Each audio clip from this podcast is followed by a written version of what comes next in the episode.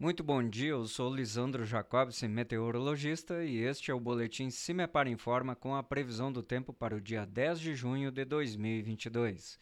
Nessa sexta-feira, o tempo ainda permanece um pouco instável nas áreas do leste e norte do estado, mas apenas chuvas fracas ocorrem até o período da manhã.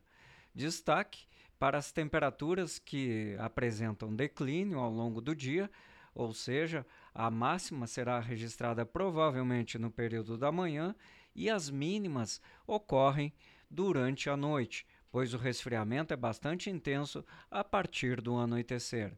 Valores máximos previstos para o noroeste em torno dos 22 a 23 graus.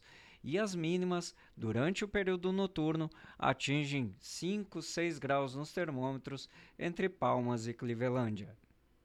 No fim de semana, o frio ganha intensidade e as temperaturas ficam ainda mais baixas e há possibilidade de ocorrência de geadas. Em nosso site cimepar.br disponibilizamos a previsão completa para os 399 municípios paranaenses. Cimepar Tecnologia e Informações Ambientais.